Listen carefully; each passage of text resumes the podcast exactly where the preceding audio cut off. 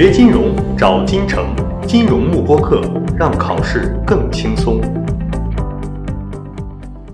那么下面看后面两个，看跌期权的买方和看跌期权的卖方。好，那么看跌期权意味着股价下降，我是赚钱的。就你看到，随着股价下跌，它的这个收益不断的上升，但这个收益的上升，大家想有没有这个上限？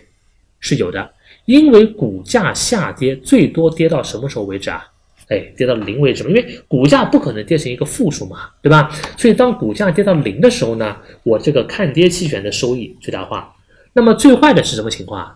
股价一直上涨，这样股价上涨的话，我的看跌期权是不是就不划算了？比如前面讲过，对于看跌期权来说呢，如果我的股价大于行权价格了，这个时候的期权就是一个虚值期权，那么行权不划算了。好，那行权不划算就意味着我就放弃行权嘛，那么亏掉一个期权费啊。所以说看跌期权的这个多头，它是收益有限，亏损也有限啊。最大收益就是当我股价跌到零的时候给我带来收益。而最大的亏损呢，我最多就是不行权亏到一个期权费。好，同样，如果是看跌期权的卖方呢，跟它是一个镜像的图形，对吧？股价下降，我是亏钱的，但亏损是有下限的；股价上升，我是赚钱的，但赚钱也是有上限的，我最多赚到一个期权费。好吧，好，所以这四幅图呢，就给我们很清楚的描述了，在四个不同的头寸下，这个期权能够给我带来的价值到底有多少，对吧？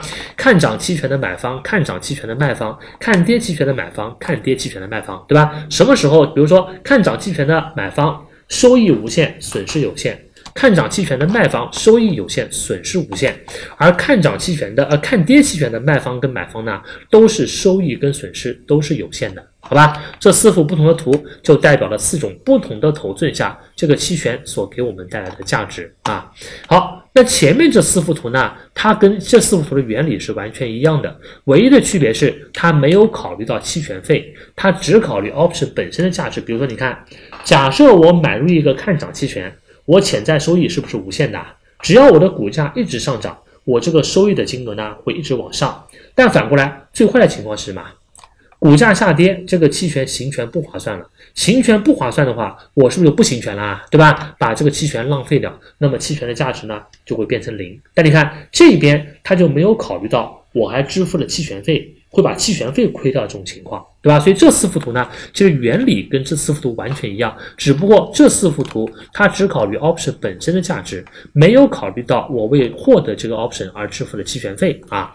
而这幅图，而这边的四幅图呢，它考虑的更全面一点，它不但考虑了期权本身价值的变化，还考虑到了买方为了获得这个期权，我支付的期权费。好吧，好，所以说我们在研究 option 的时候呢，最核心的就是这两大问题。第一个问题叫 option 的价值状态，什么叫实值？什么叫平值？什么叫虚值？看涨和看跌，它们的大小关系是不一样的。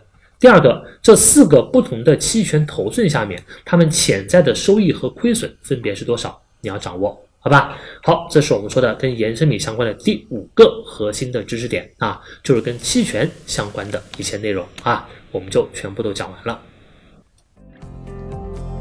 锁定金城教育，成就金融梦想。更多备考知识，请关注金融幕播课。